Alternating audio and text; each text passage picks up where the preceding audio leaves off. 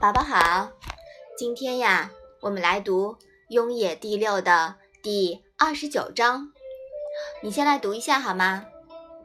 子贡曰：“如有博施于民而能济众，何如？可谓仁乎？”子曰：“何事于人，必也甚乎？尧舜其犹病诸？夫人者，己欲立而立人，己欲达而达人，能进取辟，可谓人之方也已。”妈妈，施是什么意思呀？施啊，就是施予、给予这样的意思。妈妈，病是生病的病吗？嗯，对，这里的病啊是做动词用的，担忧的意思。病猪啊，这个后面的猪呢是之于两个字的合音。妈妈，这一章是什么意思呀？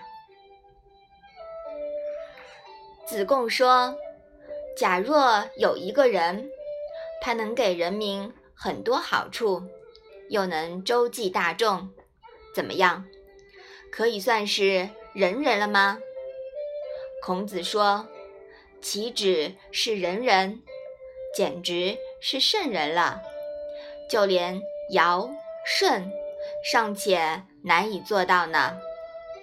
至于仁人，就是要想自己站得住，也要帮助人家一同站得住。要想自己。”过得好，也要帮助人家一同过得好。凡事能就近以自己作比，而推己及人，可以说就是实行人的方法了。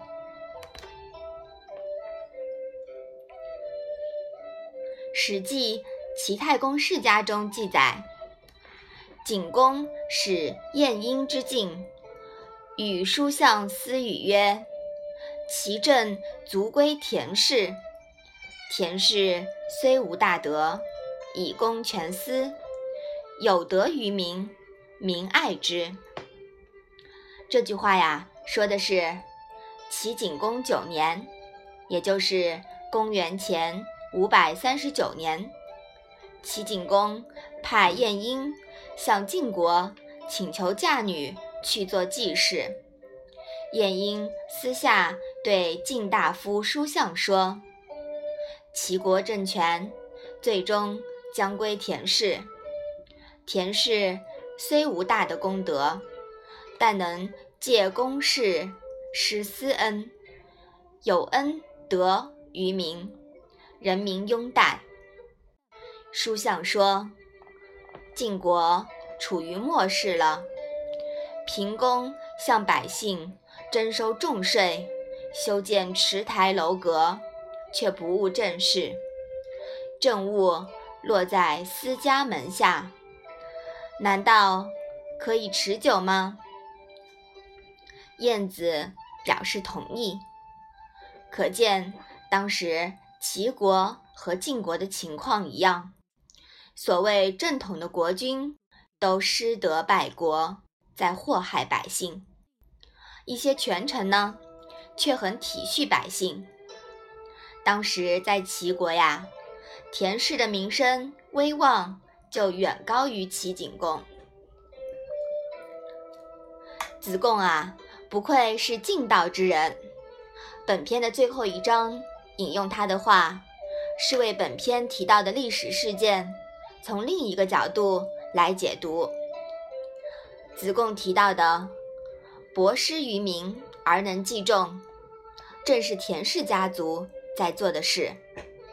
孔子评价这种行为是近乎圣人尧舜的做法，评价很高的啊。嗯，对，因为啊，尧舜是上古时代的两位帝王，也是孔子心目中的榜样，对吧？嗯，他们呀是儒家认为的圣人。那么。孔子对他们的评价这么高呢？可以看到，田齐代姜啊，也是顺应民心、符合天道的。不能完全说是犯上作乱而篡位。改弦更张，替天行道，有德者居之，是为权变之道。己欲立而立人，己欲达而达人。这一句可以看成是在孔子默认了继承事实之后，对田齐的一种警醒。我们在前面说过，要动态的学习孔子思想。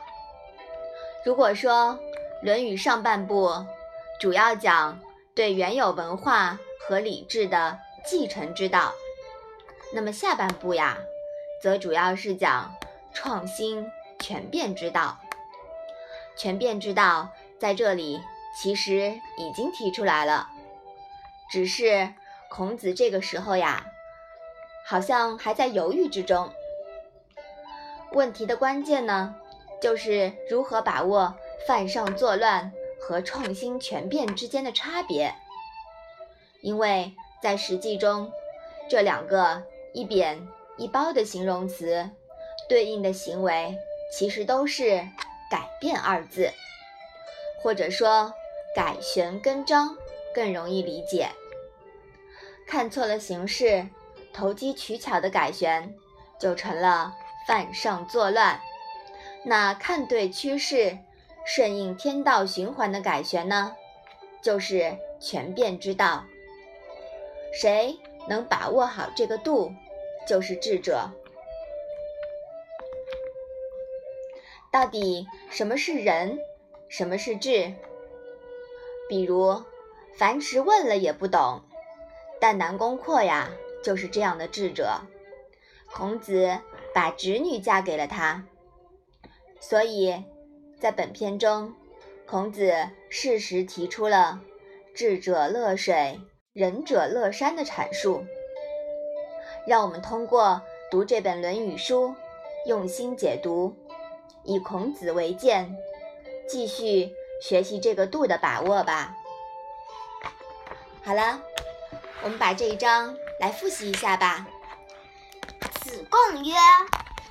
如有博施于民而能济众，何如？可谓仁乎？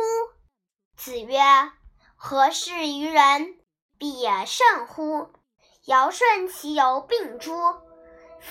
夫仁者，己欲立而立人，己欲达而达人，能进取辟，可谓人之方也已。